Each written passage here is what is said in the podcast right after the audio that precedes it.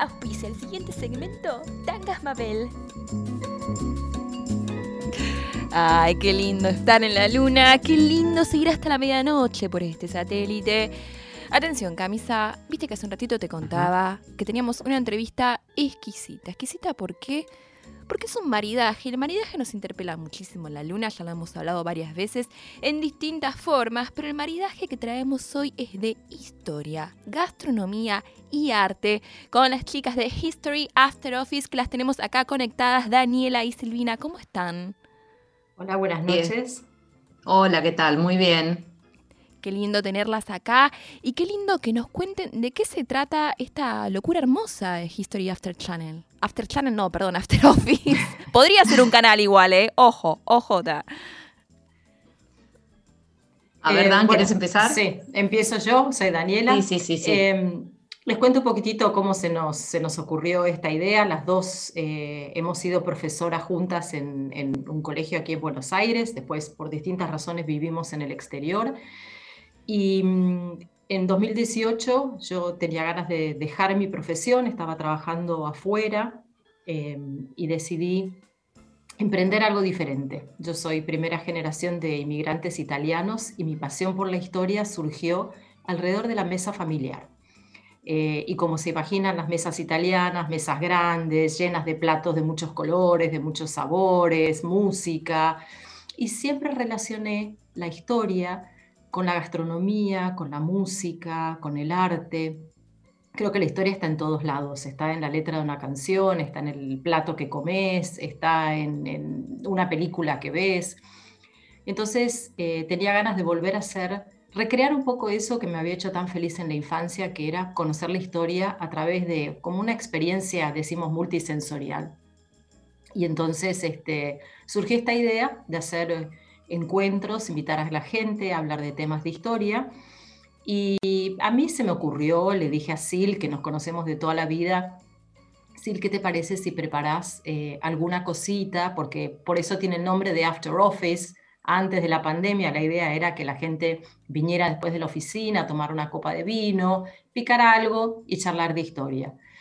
Y, bueno, nos fuimos dando manija una a la otra. Sil, capaz vos querés contar un poco cómo, cómo fue esta idea de cómo terminamos haciendo estas cenas temáticas.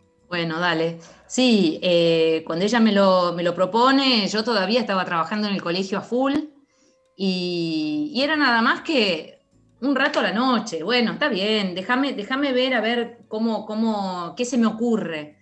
Entonces, eh, a Daniela se le ocurrió empezar con un ciclo sobre la Revolución Cubana. Eran un ciclo de tres encuentros, uno por semana. Y entonces yo me empecé a dar manija porque empecé, bueno, a ver, ¿qué puedo servir?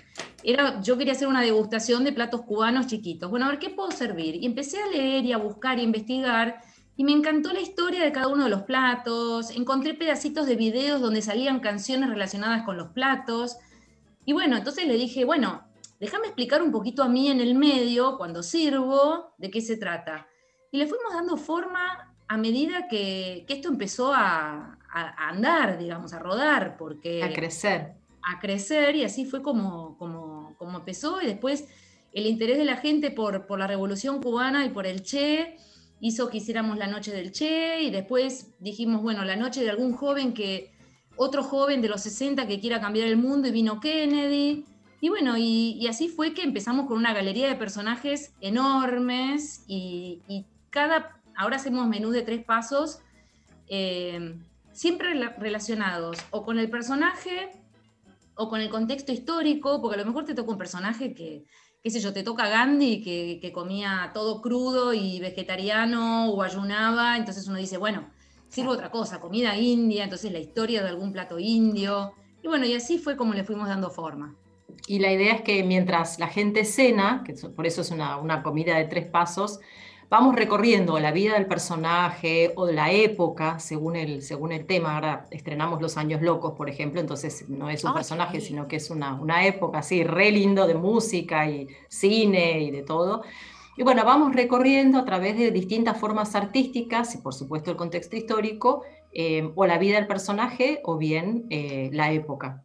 Y la verdad que, bueno, de un tema siempre surge otro y hoy estaba contando, sí, le estaba actualizando la página web, no te lo conté, mm. tenemos 13 personajes ya, o 13 temas, digamos. Mm.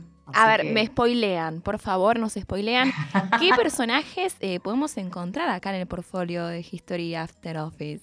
Bueno, Sil te mencionó algunos, yo te diría que de, Kennedy había mucho interés por Jackie, entonces eh, tenemos a Jackie Kennedy. Después hicimos Sil, ayúdame si me olvido de alguien, Churchill, Mandela, Gorbachev, Walt Disney, Frida Kahlo, Lady Di, porque se cumplieron ahora los, hubiera cumplido 60 años. ¿Qué más, Sil? Bueno, dijimos Gandhi, la noche italiana, que en realidad es el periodo de, de, la era de Mussolini, pero no es exclusivamente Mussolini, sino que es todo ese periodo. Los años locos, ahora estamos por estrenar la Guerra Civil Española. Así que tenemos todo eso. Esos Fascinante. un poco los, personajes. Fascinante esto de, poder, porque claro, o sea, son periodos históricos donde la gente que los vivió comía algo, tomaba algo puntual, o personajes que son de un momento histórico en particular, pero que tenían su plato preferido, su cóctel preferido, y es una forma de poder acercarnos a esos momentos y a esas personas a través de algo tan fundamental como lo, que comen, ¿no? Que, define mucho los gustos. También ¿no? la oportunidad de, parar un poco, ¿no? Sentarse, degustar una comida, eh, con tiempo, tranquilos, este, se armaban, bueno, ahora lo estamos haciendo con Zoom y Delivery, después te contamos un poquito cómo lo estamos haciendo, pero cuando antes de la pandemia, incluso en el verano, que se podían hacer presenciales, em, recibíamos en la casa de sí, lo recibíamos en mi casa, y a veces la gente que venía no se conocía entre sí y cenaban juntos y se armaban grupos que después seguían en contacto por WhatsApp y entonces por ahí bloqueaban una fecha y pedían una comida para ellos este, aparte. Eh, fue, fue muy linda la experiencia. También, lo, que, lo que estuvo pasando el año pasado, cuando empezamos con los presenciales otra vez, es que hay gente que a lo mejor te dice, bueno, mira, quiero festejar mi cumpleaños y en vez de reunir a seis amigos alrededor de la mesa para la típica comida, vení y contanos de Churchill, o vení y hacemos la noche italiana. Y la gente lo pasa bárbaro, porque estás haciendo algo que es más allá que comer. Eh, hay gente que a lo mejor tiene ganas después de, cuando sale de trabajar, o qué sé yo, de, seguir un poco, qué sé yo, con algo intelectual a lo mejor, mm, eh, hablar de historia, pero hablar de historia desde un lugar mucho más distendido, como dice Dan, ¿no? Es otra cosa. Eh, eh, cumpleaños o por ejemplo para, Navidad, para, para el Día del Padre o para el Día del Amigo, que a lo mejor uno le regala a su papá, mira, te regalo la noche de Churchill y, bueno, es, algo diferente. Uno está regalando un momento, una experiencia y no un objeto, que es lo que uno suele regalar, ¿no? Claro, no es necesario que salga de un libro pesado y vetusto, de un documental. Hay formas realmente eh, distintas y demás interesantes de poder acercarse a esta cultura. Bueno, es que ese es un poco el, desafío. Em, yo siempre digo que si te aburrían las clases de historia en el colegio, tenés que venir a History Office, porque es completamente diferente. Em, sí, hablamos de historia, por supuesto, hay un contexto histórico, pero es, mucho más interdisciplinario, dinámico, según el, personaje. A veces hasta incluso se habla mucho de la moda, porque personajes como Jackie Kennedy o, Lady Di eh, son mujeres que, hacían lo que se llama diplomacia de la moda, o sea, sabían que lo que, lo que usaban y la ropa que se ponían transmitía un mensaje. Y entonces es muy interesante ver cómo también ese tipo de comunicación no verbal y cómo uno cree, ¿no? La, mira la ropa y no se da cuenta de algunas cosas, ¿no? ¿Por qué eligió tal color o por qué eligió determinado tipo de, prenda? Por ejemplo, hay uno de, los, em, de las pinturas que yo muestro cuando hago este, el, té de Lady Di o la noche de Lady Di, em, donde es un, cuadro que se lo, pide la corona para cuando ella se compromete para casarse y ella está en pantalones. Es un retrato pintado por un eh, artista británico y ella está en pantalones. Y eso es un poco una comunicación, es decir, bueno, hay una renovación en la monarquía. Entonces, ver ese tipo de cosas, ¿no? Cómo la gastronomía, las artes, la música van transmitiendo otros mensajes y de eso un poco se trata este, la, propuesta. Bueno, ya nos dieron unas ganas bárbaras, ¿eh? De inscribirnos, pero a todo con camisa. Ya no, no nos alcanzan los personajes. Eh, les quería preguntar cómo funciona esto en situación nueva normalidad, porque lo empezaron a hacer por Zoom y todavía siguen algunos encuentros por Zoom, ¿verdad? Todos por eh, Zoom en este momento, salvo el Hilton, que tiene todos los protocolos y, y tiene el aforo del 30%. Eh, todavía seguimos con la modalidad de delivery porque no está permitida la reunión social en domicilio cerrado, ¿no? Yo vivo en un departamento, así que no lo podemos hacer. Pero esencialmente lo que hacemos es la gente se inscribe y el día del encuentro, que es por Zoom, como estamos ahora charlando nosotros, recibe los platos están empaquetados listos para, ser calentados, entonces lo que va al horno está en, aluminio, cosa que haya el menor trabajo posible. Y después a las 8 de la noche nos conectamos por Zoom y la gente come mientras este, participa del encuentro. Algunos deciden comer antes, otros comen después, pero la idea es que ese mismo día reciban esos platos que ayudan a contar la historia y crear el clima. Y debo agregar que eh, absolutamente todo a pulmón, porque hacemos todo nosotras. Yo cocino en bolso, ella viene, busca todos los paquetes para una, zona de la ciudad, yo voy y reparto en la otra, o sea, es todo, todo, todo nosotras. Después llegamos corriendo, nos sentamos frente al Zoom y, ahí nos reunimos con toda la gente. Es, es, es, un emprendimiento que es absolutamente a pulmón porque amamos hacerlo, la verdad es esa. También tiene lo que entra por los sentidos, porque esto que, vos decías, Daniela, de bueno, lo, de la clase de historia, pero lo que a uno ya le entra por distintos sentidos, eh, está comprobado que uno lo recuerda mucho más.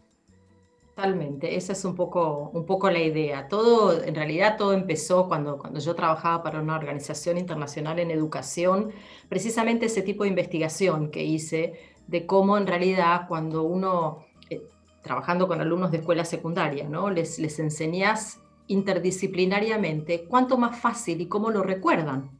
Y es tan simple como que si la profesora de historia está enseñando la guerra civil española, que, no sé, que la profesora de literatura lea García Lorca, ¿no? Y que la de música les enseñe algo de, música de, esa época, ¿no? Y eso, por supuesto, que ayuda muchísimo. Y es un poco la propuesta. Qué bueno. La guerra civil se, se recuerda más con un buen canapé. ¿O no? Por supuesto. No, tenemos un, pero un super menú. No sé si, si querés anticipar cuál es el menú de la guerra civil. Sí, sí, tenemos. Lo que pasa es que ahí tuve, tuve que investigar porque quería servir platos de distintas regiones de España. Entonces estuve buscando, por ejemplo, em, bueno, un gazpacho andaluz. La, la, entrada es un gazpacho andaluz. Después tenemos una. El plato principal es una empanada gallega porque hay toda una historia detrás de los peregrinos que iban a Santiago de Compostela y que llevaban la empanada gallega porque tenía dentro carne, que podía ser pescado o podía ser algún otro tipo de carne, y se conservaba mucho mejor envuelta en masa. Y hay hasta esculturas en, los frentes de, las catedrales, de la de Santiago particularmente, donde se los ve comiendo empanada gallega. Entonces todo tiene una razón de ser. Eh, yo lo que quería era que la gente estuviera realmente pasando por la experiencia de comer platos que tienen algún significado. El postre es un postre vasco, por ejemplo. Yo traté como de recorrer las distintas regiones. Eh, y se disfruta más, porque además cuando uno le explica a la gente, por ejemplo, el menú de Disney es un menú de un diner. Pero ¿por qué diner? Porque Disney desde el minuto uno comió en diners hasta el día que se murió, porque le gustaba la comida de los diners.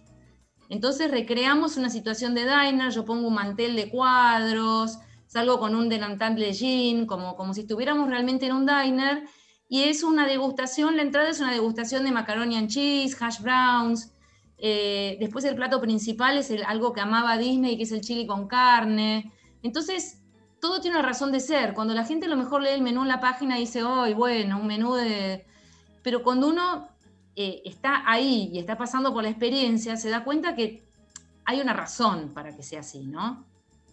Y además tiene, hay otra cosa, ¿no? Cuando elegimos los temas, que elegimos una gran variedad de países, porque también así hay muchas personas que tienen la posibilidad de probar platos que acá son muy difíciles de conseguir. Por ejemplo, cuando hacemos la noche de, Nelson Mandela, es un personaje fascinante, Em, bueno, Silvina armó un menú de los platos que él eran los platos preferidos de su infancia y los platos que durante los 27 años que estuvo preso añoró comer.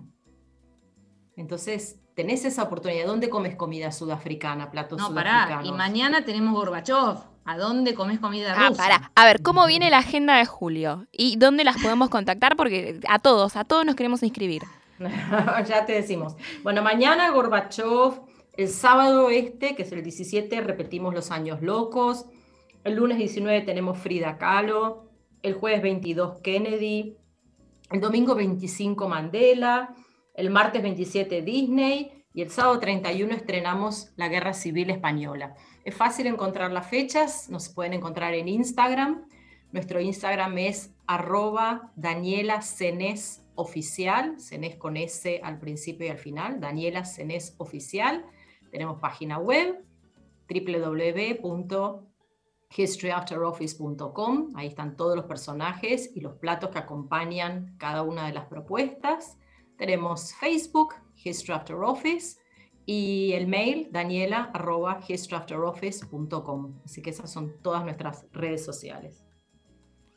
Bueno, Camisa, ya está, ¿no? ¿Vos en cuál te anotás? Bueno, eh, la verdad que, que, son todos muy interesantes, pero creo que si tengo que elegir uno, por raro me quedo con el de Gorbachev, porque aparte es un periodo súper interesante de la historia rusa. Mira, una de las cosas que la gente estuvo muy emocionada cuando, cuando lo estrenamos, eh, nosotras tenemos 53 años, ¿no? Y, una de las, de las personas que ya es una habitué y que siempre cierra las noches con alguna reflexión, es, es realmente muy interesante todo lo que tiene para decir. Y nos dijo que estaba realmente conmovido, es más o menos de nuestra edad, y decía, porque no solamente porque Gorbachev es uno de los personajes que todavía está vivo, creo que es el único, ¿no, Dan? Que todavía está vivo. De los, que, estamos haciendo, sí, de los que hacemos. Bueno, y, aparte porque decía, porque yo la viví, yo viví la Guerra Fría, o sea, yo, yo, es cierto, todos nosotros la vivimos, ¿no? Eh, y, uno puede llegar a entenderla mucho mejor, porque Gorbachev cambió el curso del mundo, ¿no? Con lo que hizo. Entonces, eh, la gente también eh, recuerde, evoca, eh, y, es, tan interesante. Uno, uno lo encuentra en canciones y capaz no se da cuenta, pero vos estás cantando Y decís, tengo un ruso y un yankee dentro de mi habitación que se juegan mis zapatos y mi foto de graduación, y, y tiene una razón. Y estamos hablando de la Guerra Fría y estábamos vivos y teníamos 17 años en ese momento. Así que se resignifica todo también cuando, cuando uno encuentra estas, estas reuniones donde uno puede charlar de todo esto. Qué lindo. Silvina, Daniela, un placer charlar con ustedes. Nos vamos a estar contactando porque nos encantaron todos los cursos. Yo me quedé con el de los años 20. A mí me interesa. los años 20 me encanta porque hay como una especie de contradicción, ley seca, que sí, que no. Y si les parece, vamos a cerrar con un tema de la época, un tema llamado Making Movie de los años 20, pero en la voz de Frank Sinatra, que, ojo, eh, personaje para tomar y beber. Ya lo tenemos. Ya lo tienen. ¡Ah! Listo, genial. Bueno, hermosísimo. Gracias, Silvina y Daniela. Gracias a vos. Gracias a vos. Gracias, gracias, Agustín. gracias chicos, gracias a ustedes. Muchas gracias. Chao. Escuchamos chao, ahora en la luna. Frank Sinatra, Making Whoopi.